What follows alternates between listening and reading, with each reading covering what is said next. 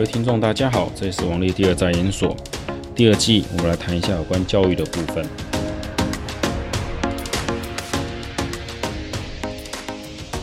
进入第四集哦，要来谈一些什么东西？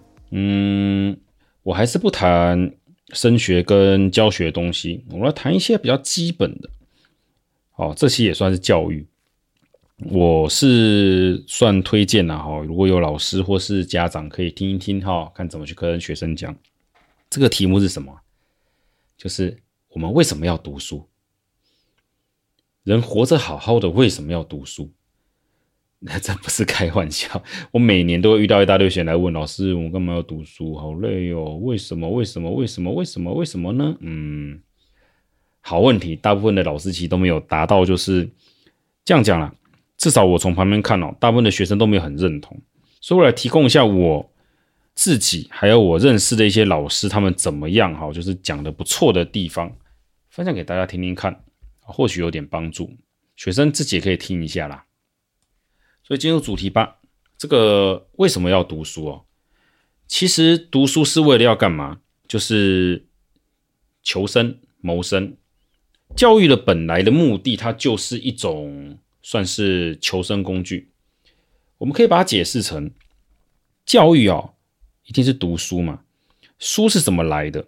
它是人类过去生活的一种的总成，有经验也有知识理论的部分。总之，你读它的目的只是要干嘛？拿来让我们自己拥有更多的能力，可以去找到一份好工作，过生活，求生哦。现在的意思是这样子。嗯，那你说读书不是为了什么叫做我们说伟大讲公讲的什么？呃，完成宇宙继体之生命这种东西吗？呃，拜托不是啊，不要扯到那么远。只要讲到这么远，学生大概都不会想听。为什么我说这个读书就其实只是一种求生的工具？我们把时间倒回到几百年前，为什么那个时候的人读书只要会一些基本的加减法，能认字就很不错了？因为大部分的工作都不需要用到这个更高阶的数学运算能力，所以在几百年前还没有义务教育出现之前，一般的数学教育哈，商人可能还用得到，还有像一些统治阶级贵族啊，基于统治需求，因为你只要有数字管理，就一定会需要数学哦，会用得到。那更不要讲说其他读历史啊，读这种就是过去的案例。对于统治啊，甚至说是战争来讲，都是相当有帮助的。那你说一般的人，他的教育是在什么地方学啊？就学徒制嘛。你想学做什么工，打铁，然后就去找铁匠；不然要去找木匠，好做什么就去找什么匠。而这些工匠呢，自己会有一套自己的教法，那其实也是经验。那个年代哪有什么理论告诉你这个木头跟这个铁啊，哦，它还什么晶格结构之类干嘛？那是很后面的事情。那么你去学这些东西，就会学到一技之长嘛，就是我们现在讲的技职体系啊，学一技之长，可以让你找工作过日子。人脉部分我们就先不提啊，单纯就技能角度来讲是如此。可是呢，人类是科技一直在进步嘛，那进步下去之后，慢慢慢慢就进入到好，我们直接跳到工业年代，蒸汽机哦，工业革命开始之后，诶，有点开始转变了。为什么转变呢？今天呢？你要维修台蒸汽机，单纯的不认识字的农民做得到吗？不用想了啦，他要弄懂，而且不会弄坏它，这个啊带着做吧，做到什么时候？所以从工业时代开始，我们如果要去学好一件事情，就要系统化的去学习。什么叫系统化？像有个机器，我要怎么维修它？那我就得怎么样啊？先拆什么哪一个螺丝？先拆哪个部件？怎么样擦？怎么样保养？换哪一个东西？再怎么样把它装回去？啊，有电的，后来还有电嘛？要怎么去接电线？这些东西你很难用所谓的师徒制一个带一个。为什么呢？因为工业化之后带来一个很剧烈的转变，叫做生活形态的改变。工业化就是后来我们讲的大量生产嘛，大量生产改变了我们的都市、乡村、国家的很多的生活结构。现代都市的雏形就是大量的劳工聚集在都市哦工作，乡村反倒有少少的农民那边住啊。这个形态开始出现之后，其实出现了一个状况，就是我们的工作职位很难被满足。这什么意思啊？就是如果只是做小吃的哦，卖吃的喝的，这个满足一般的东西就算了，要学也不难。说极端点哦，在几百年前的比较早期的工业都市，你就推一个小车子去沿街叫卖也没有什么问题。可是工业不一样，工业化的知识哈，你要维修机台。去做某一件工作，对，我们在看单纯做作业员来讲，他只要做一件事情，但其实也不是那么简单。早期可以这样做，哈，现在印度有时候店还有会看到，有些工厂请一些很低技能的工人，他只要看着学就好，像一些很简单的铸呃锻造铸造哈。就是一些铝啊，我呃、各位如果看过非洲还有印度一些偏远地区，像怎么做那个叫做金属器具，用那个铸造就知道了。拿土嘛，做做一些简单的那个就是开嗯简单的模啦，用土用泥土沙去做模，然后浇筑一些比较基本的生活用品，那个还是可以用学。但是如果你要再做机械性大规模生产，就不能这样做。大规模生产很重视条件的一致性，换句话说，你至少要看得懂数字，看得懂它上面的文字，知道它在讲什么。我应该在什么时候去做怎样的动作，加多少东西，补多少的料，这个就要数字的概念。你说这个很难吗？这需要读那么久的书吗？要，那是因为现在会问这个问题的学生都是中学生，小学生很少人会问为什么要读书。这些技能呢？如果今天我们啊，这也不要讲讲到历史，阿富汗跟那个非洲就有一些国际开发组织的很多的故事可以听。他们进去之后要教他们怎么做一些事情的时候，就发现他们连数字加减法都不会，也看不懂什么几个字。你叫一个成年人家重新学习识字认字、算加减法，痛苦万分，根本不想学，因为习惯已经养成了。你要去工厂做，要他乖乖照着你的规划说，哎，你什么时候开始拉那个东西啊？按那个开关怎么做？他只能照着你讲法，像学徒制一步一步带。但是会出现一个很好笑的状况，就是这些人因为成年了，他们完全不觉得自己的习惯是有问题的，所以他们会做什么事情？他们常常觉得，哎，反正这样子也没有关系，我就随便用一下，随便按一下。结果呢，出来的产品呢，坏掉是小事。机台、机械工厂爆掉是常事，真的是这样。你可以看一下很多那种，就是去帮这些落后所谓的落后后进国家做就知道了。所以其实要培养所谓叫做习惯，最好还是要从小开始。诶，所以为什么义务教育慢慢会出来？虽然最早是为了军事目的，因为你的士兵进去军队要看得懂一些基本操作，你还是得识字嘛。你连字都看不懂，今天他们下面发一堆纸下来说，告诉大家，诶，我们。可以领到多少东西啊？可以吃到，哎，就是领多少粮饷，发多少的配备，那都是问题。各位，你去想象一下，你今天如果不识字，你去从军，去军队之后，人家跟你讲，来，现在开始记起来背，你要领一顶钢盔啊，两套制服，呃，两套军服，腰带一个，水壶一个，枪一把，然后有什么什么配件，加起来十几二十个，你记得起来才有鬼。所以通常情况是怎么样最好？要发一张纸给你嘛，清单来在这边，你要领到这些东西，然后放在柜子里哪个地方，要有多少东西啊？怎么处理？如果今天这个东西不见了，去哪里领？那个东西少了，去哪边呃去换之类的？你不识字，看不懂这个东西，一点数字概念都没有，一加一等于二不知道啊！不要开玩笑哦，真的有人，真的很落后地区是真的连几加几都不知道，他们他们没有数数的概念，那就遇到这种情况。所以现代教育制度其实拉拔了我们太多人的基础教育水准之后，我们反而忘了这个最基本的概念，就是人类其实教育这件事情是人类非常伟大的发明，它可以提供我们太多基本的概念跟所谓的叫做生活习惯。懂数字的人跟不懂数字人的生活习惯是完全不同的。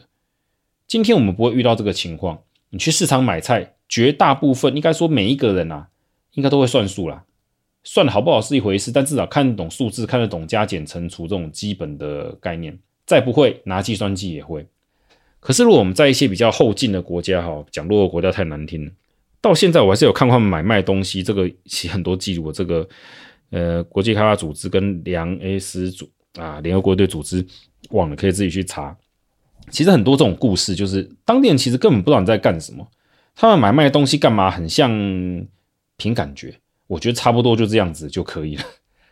这种没有办法数字管理的国家，你去数字管理的话都是灾难。那好了，人为什么要读书？进入到已经不是那么落后，那么后，我们说技术我们已经进步了哈。台湾已经算是先进国家了，我们的工作高度分工，所以请同学自己了解，也可以跟爸爸妈妈或者师长们了解一下。假设今天你要当医生，请问一下你需要什么技能？你不要跟我说久病成良医，蒙古大夫以前人拿草药随便敷一敷也可以。现代要当个医生的技能要会什么？你能跟我说一个外科医师完全不懂数学、不懂英文、什么都不会，他就跟着他老爸也是外科医师，看着开刀开了十年，他就可以当个外科医师吗？我觉得各位师长们跟同学可以自己摸着良心想想看，你觉得可能吗？就算可以。他老爸挂保证，我儿子没有受过正规医学训练，是我自己带着手把手教就够了。你敢给他开？应该没什么人敢吧？这就是高度分工后哈，技能越来越专精后的一个的问题，就是每一项的工作，他需要的技能非常的专，但它的基础可能就是所谓的加减乘除，还有什么一些英文等基本的要件。在这个情况之下，你不先去学校学点基础的知识垫底。你上面根本学不来，就我们讲的，你四则运算不会，国中的方程式就看不懂，方程式不会，有些理化的那个运算哦，你也不懂，这都是一个一个堆金字塔堆上去的。同样的道理，我们来看，今天你找个工程师哦，建筑师帮你盖房子，如果是盖一两层的那个什么砖瓦房，或许凭师傅的经验盖盖不会垮。但是你真的认为你要盖个四五层楼高的房子的时候，现代有一个你去找个建筑师，他没有画图，他只凭感觉就跟你讲，他可以用感觉哦。我没有受过任何的相关的训练，但是我盖房子的经验可以告诉你，我不用算，我砖块堆堆，我可以保证堆得很直。我不知道什么工具，我也不会算它角度怎么支撑力多大，反正这样盖是好的。你会相信他的房子盖得好吗？一两层楼就算喽，我相信真的有这种人哦。我们现在如果去看看欧美国家，就算是自己盖房子，盖那种两层楼的木造房子，每一个人也是用画图而开始啊，把图画好、量好，工具通通都堆好，一步步来。谁给你直接拿砖块随便堆一堆，不会垮就好，没人这样干的啦。这意思就是说，我们现代的技能专精到这个程度之后，医还有像工这种就不用讲了，护士也一样啊。就像护理科，我最常跟一些学生讲，如果我们护理科的同学今天英文零分，你觉得能让他念吗？没人敢吧？就算进去，应该毕不了业吧？因为护理科难道不要看英文的东西吗？我有学生去念的护理科，跟我整天哭，老师，我看不懂里面那化学的东西，因为有一大堆的什么药啊，还有身体结构怎么那么复杂？我只回他一句话。你不想当护士吗？哎，是啊，啊，这不就是你本来就要面对的吗？是啊，难道你打针的时候不知道哪根血管先打再说吗？哎，他也说是啊，对啊，不然怎么办？认命去背一背吧。他自己也知道不能凭感觉，人体血管几条打在哪边，这不是凭感觉哦。OK，我打下去再说的事情。或许单纯打针这个叫做技能，我可以用练的，但他只能做同一件事情。什么叫同一件事情？就是。我把一个可能家里啊什么，呃，随便一个哥哥姐姐弟弟妹随便找一个啊中学生来跟你说，来打针就是这样子，把这个针头拿来怎么做哦，从哪边吸那个药，然后怎么样挤一下排气，然后呢瞄准，哎，这个血管在这边有几个角度进去，就是当做工程来处理是可以的，但他也只能做这件事情。如果我们今天找一个人来打针，就专门只是打这个针而已，那么或许还不会有这么多的状况。可是，在医学上面来讲，你我们真的有认为一个护理师要真的说他是只会打那根血管吗？他没有办法应变能力吗？他要知道发生什么事吧？例如说血管呃，这针有人打歪了，诶，这个我们说叫患者什么状况，他看得出来吧？这都需要知识去堆叠的。也就是说，我们今天看到越高薪的工作，他的技能需求含量就越高。换句话说，他就需要越高的学历。今天再拿医生当例子。我们会相信一个国中毕业生可以久病成良医，或者说我到处跑跑走走，看那么多学医生，哎，在医院里面当助理久了，说我可以开业了吗？先不提他拿不拿得到证照的问题，你敢给他看？英文看不懂的护理师，他看到那个药的名称什么都不知道，还得拿中文那个什么字典去查。你敢给他看？给你，你敢给他打针？看他给你开那个药？不要闹了好不好？我们大家都知道，这个时候讲起来很好笑，但如果是你遇到的话，我会吓死你。这是理工科相关的东西。如果是行政类的呢？行政类的业务哈，他还是要看得懂字啊。为什么都说有基本的文书管理的需求？其实用过 Excel 之类的文书管理系统都知道，它一定比你传统用纸张手记的去来的要好精准。尤其有些基本有些运算的部分，这个电脑算的加减，呃，基本的加减法，那么账单之类的哦，进出货资料，绝对是比你用那个手去记，计算机慢慢加来的怎么样，来的准确嘛。你说学会这个东西需要到什么样的程度？小学生可不可以把它学会？我是认为可以啦，但是一个小学生专门学 Excel 或相关这个叫文书软体，学到中学毕业之后，真的就能够胜任这些所谓的叫行政作业吗？我是蛮怀疑的啦，哦，我是真的蛮怀疑的，不是因为说他没有这个叫做行政的技能，而是他的心智能力有没有透过在学校中这个叫社会化学习到相关的应对技巧，了解到这些事情吗？如果没有的话，那我们应该不是请行政人员，我们应该是请个机器人帮我们做报表就好了，只要输入就可以。不过显然不是这个样子。太多太多这种事情就是这样了。现代的工作高度分工之后，到底能做什么事情？说是我也不知道。你说有些学生他未来会做什么事情，我也只能提供个建议跟方向。他们最常问我读书到底要干什么，我其实就是这样回答的。你越有高薪的工作，就越有这种的需求。我其实有跟学生讲哦，我我认识几个老师也用类似的方法讲，效果很好，大家可以试试看。就问同学嘛。你要去台积电当工程师啊？不要台积电啊，然后台积电不好。你要去当工程师，这种电子电机的工程师，结果你跟我说国中的那个电学零分，这像话吗？你不要跟我说我会焊接啊，我会焊就好了啊！拜托，那个不叫做电子工程师好吗？那个只是会焊接而已。那个嗯，现在可能要去电路板，那个电路板一些产业可能偶尔会需要到这种技能吧。换言之，就是说。你真的想当个现代的叫做电子电机相关的工程师，你不可能就是我数学不好，我的理化什么通通都不好，我只有就是我反正会接线就好，这是不可能的事情。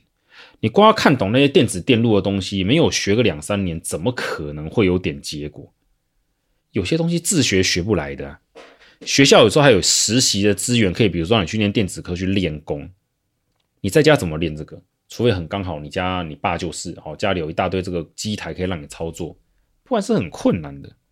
那你说商科还可以理解嘛？那这个叫做法跟什么文科要干嘛？我还是再讲一下，商科有没有必要？你说我是报关行吗？一些东西，嗯，可能就是行政的经验比较重要了。但你要做商科，甚至到一些比较高阶点的，像是银行啊这些。你如果完全对经济学或者金融一点概念都没有，有用吗？还是你认为收银员只要会收钱就好？我那个 银行里的每个东西，我只要能够会算就好，能算账就好。拜托，银行不是储金箱哈，它很多的业务，你要会去算。不然的话，这个东西靠学徒能够继承得了吗？如果家长有是有就是说银行业的人，可以自己想想看，你有没有办法在家里哦？教你小孩，就是我们说叫做父子啊、母女什么相，呃，叫做什么师徒制的方法，手把手把他带到他完全懂他你现在的银行，比如说汇兑业务，这可以自己心里想想看。他就算会，是会了什么？是知道真的是在干什么吗？还是只是技术上、形式上他懂，他知道怎么做而已？法律就不用讲了，这个法律千百条，还要当法官到这个各行，哎，走法可以走好好多路嘛。各位真的认为念法律的人，他的脑袋很笨吗？不够好不行吧？而且法律到最后，像你看大法官那个在判法条之类的，他们没有足够的学样的话，你觉得这是可行的吗？文科呢？或许很多人说要干什么？不过文科这在过去啊，除了语言的需求之外，哈，还有一种叫做什么？像历史等这种的，算是偏史史学的这种文科，它有点叫做文以载道，要告诉大家过去的一些。叫做什么？学习过去成功或是失败的经验，它有其用途在。各行各业没有什么叫没有用的啦，它顶多是现在的用途不大。就好比说你去念森林系，能碰的东西比较少嘛，这个道理是一样的。那在台湾，如果你去念的很冷门的科系，那这个工作不好找也是很合理的，这没有什么好怨天尤人。但你问人为什么要读书，我讲到这边哦，大部分的学生可以慢慢理解到哦，因为工作的专业度越来越专了之后，出现了什么现象？这个现象就是高度分工下，它每一项技能的那个难度跟所需要的知识。也越来越多，学校可以提供你系统性的学习，哦，系统性的学习不会乱枪打鸟，读了一大堆用不到的东西。意思就是说，如果你今天你去选了某个专精的，不管是什么工还是商还是什么科，你想走这行的话，它可以提供你相关这行有用的啊，对你有用的知识，有用的知识，不会学到的都有的没有的啊，都完全用不到啊，比较不会有这种现象。那当然，你学到的东西跟业界实际上有多少落差，这个学用落差是另外一件事情。这个比较跟我们的制度面能不能接受新东西这样有关。但是就基基础知识来讲，你在中学的时候读这些基础科目，理由就是在这边，你就只是在求生而已。那在这个过程中，除了让你去学这个东西，还有个筛选，筛选就是试性嘛。你在班上比比就知道啦。这个同学数学都一百分，了我就有六十分，所以我以后要不要去念理科？拜托不要，数学太烂了，真的不行吗？自己也知道，就何必坚持呢？你真的很喜欢科学，以后就把科普哈，看科普丛书当做兴趣就可以。但是真的不要去当科学家，因为数学如果烂成那个样子，这这个不要说害人啊，你根本连自己 毕业都毕不了业。这是在讲我刚刚讲这个部分是这样子。人为什么要读书？除了这个技能上的东西点，还有就是透过系统性的学习哦。学到一个很整体的框架感，就好比说你今天要去当律师哦，你在那个科系中可以听到很多跟这个相关有呃律师业有关的讯息。当会计师也是，你如果在外面呢听故事，你自己没有泡在那个里面感受那个气氛哦。我的用词叫做不是只有听，还有看，更重要是去闻，用身体皮肤去接触那个感觉。就像我去过工厂之后，就知道我感觉哦，就很能体会为什么那边的人他们在表达某一些，好了，不管是什么工作还是什么环保啊，什么政治议题，是会有那种想法。你今天你泡在不管是律师还是说我们会计师，我刚讲那几个里面，你一定会有你厉害的人，一定会有感受到那种空气是有一点点不大一样的。这东西能不能在外面透过你自己自学学到，我是很怀疑。就算你爸爸妈妈自己就是律师，你保证小孩就一定是律师吗？我觉得如果这边有听的那个什么观听众哈，如果你是律师的话，就想想看你有没有办法师徒制把你孩子教成下一个律师去继承你的事务所。这搞不好比医师更困难哦。医师那个东西技巧性东西一直教可能还可以，律师这个你可能背不起来，法条不知道怎么用，又完全没办法。人为什么要读书？我常常跟学员讲到这边，觉得他们都可以理解了。其实就是现代的需求嘛。所以我常常跟你讲，为什么你念餐饮科？诶，这个科好像很好进去，但是为什么留下来那么少？就很简单的道理啊，进入门槛低嘛。你只要会做菜、会切东西，好像基本上都不会太差，对不对？可是你真的要变成一个职业，你要能干嘛？耐烦。像我有学生家里。是做餐厅的嘛？那个他爸爸天天那个炒饭，炒个几百克，说真的，炒到都有职业伤害出现了。他如果不耐烦，他怎么做得下去？那同学们，你们今天嫌念书讨厌，你去做所谓好去当厨师，你真的能够忍受那种环境吗？厨师真正的技能不是把一道菜做得很好吃，是能保证每一道菜。每个客人点同一道菜时，出去的品质跟它的味道都是在同样的范围内，不会差太远，保持一样的水准，才是厨师厉害的地方。就像我自己在家炒菜，炒兴趣的嘛，偶尔炒得好，我不好，好，我也套油菜就算了。可是如果真的要去当厨师，我能那么随性吗？其实是不行的。专业的东西到后面都是类似的，不管它只是技术的层次跟含量不一样。就算我们讲什么叫做各行各业啊，理论上都是平等的，但我们自己心里也知道嘛，为什么有的行业薪水那么高？讲到这边，我就会希望同学们就同理心，今天看看班上的同学，好，我这学那个我认识老师他的教法的，他是他是这样教，好，我模拟一下场景，他是这样教的，他是说，同学们来班上选一个，假设未来同学有一个是医生，你觉得谁当医生？你敢给他看？这个很妙哦。通常大家都会指某个人或某一两个人。诶，你觉得某个人去当律师、当什么、当什么师，哎，比较好，好像都是特定的人。那奇怪了，为什么不找那个成绩最差的，但是很有热情的人去当律师或者当医师？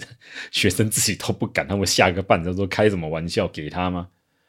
哎，很难听呢，超歧视的，是不是？没有，当事人也说哈哈哈，对啊，我觉得我也不行。学生很清楚啦，自己心里有数，只是他们能不能接受而已。我们要怎么样给他一个概念，让他了解到很专业的一些的的职业，他可以领高薪，是因为他对人类的叫做帮助，还有他的难度。就像医生为什么可以领那么高的薪水，一样道理嘛。你让他甘愿呢、啊？医生如果今天薪水是二十二 k 哦，现在二三 k 了，你觉得谁要干？每个医生都走了吗？我谁要做这个？你真的敢让一个二十三 k 薪水的医生来帮你看病？你真的敢吗？这可以自己问问自己。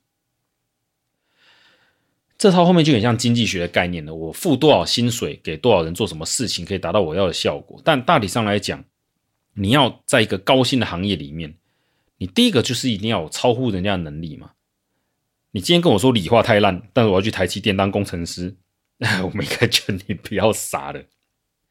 但理化真的很好，考到个台清交哦，那个什么电机系，真的保证进得了台积电吗？也是不见得嘛。但科技业应该是可以啊。但是要达到这个条件，大家要自己想想看，为什么这很重要？我这里就常讲啊，你会不会让完全不懂电子电路的人去修你家做水电修你家的电路？没人敢嘛？那个随便接炸掉怎么办？哎，你也知道。讲完讲完，同学大概就哦哦慢慢可以理解。虽然要念书还是会念，不想念还是不想念，但大家至少他会明白人为什么要读书的道理是在这里，其实就是求职、谋生、过日子。学校教育是个过程，这也是为什么我在升学那几篇会讲的好像很云淡风轻一样，因为人到最后还是在找个工作过日子。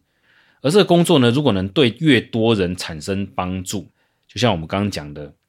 医生就是救人嘛，啊，台湾现在工程的需求啊，所以盖的建建建筑师嘛，还有像是工程师之类的都很抢手很夯哦，薪水很高，理由就在这边。那薪水能保持很高，前提也是因为他所需要的知识技能相当的多，一般的脑袋不够好了还不行，也掌握不了。如果随便一个东西大家都可以来，每个都可以做得很好，这个的价值就会低呀。那我们学。生好学生在学校学习，除了这个东西之外，也是要学一个自己的适合的东西。有的人就是适合，而、啊、有的就是不适合。不适合的人去做不适合的事情，结果呢，就是对大家都不好。这好像在找医生当例子啊，就是你今天说啊，一样是医生，医生有没有分那个手会抖跟不会抖的？啊这个应该也在知道。假设你发现你的同学就当初在学校做生科。就那个拿刀会一直抖的人，连切个纸板都会切歪的。今天他去当了外科医生，你敢给他开刀吗？他跟你保证不会不会，我手已经不会抖了，你还会相信吗？我觉得你应该会很抖才对。这种事情就是这样子。这边也要再骂一下，不要动不动就拿一些自由派讲了，说什么这个自由选择职业啊，做什么都好之类的。因为人有适性，有的人就是不适合。那这个适合不适合下来呢？也会影响到所谓的叫做薪资跟社会地位嘛。你能帮助越多人的行业，你就会获得越多人的尊敬。薪水当然呢，收入就不会太差，这个是一定的。当然，你说这个社会地位的高低跟薪水有没有完全相关是不一定，但一定会，通常社会地位较高的行业收入会比较好一点，哦，这是平均值。如果我们不了解这些东西的概念，那说真的，我们就是不懂什么叫做我们教育的素养哦。我真的认为教育的素养是能够对学生说出你学习的目的跟意义在哪里，而不是只是跟他讲说：“哎呀，我们学这东西未来总有一天会用到嘛。”对啊，总有一天什么时候？好，所以今天讲到这边，让大家了解一下说，说如果学生问你：“诶，人为什么要读书？”诶，我建议怎么样讲，或许会比较有帮助。谢谢大家。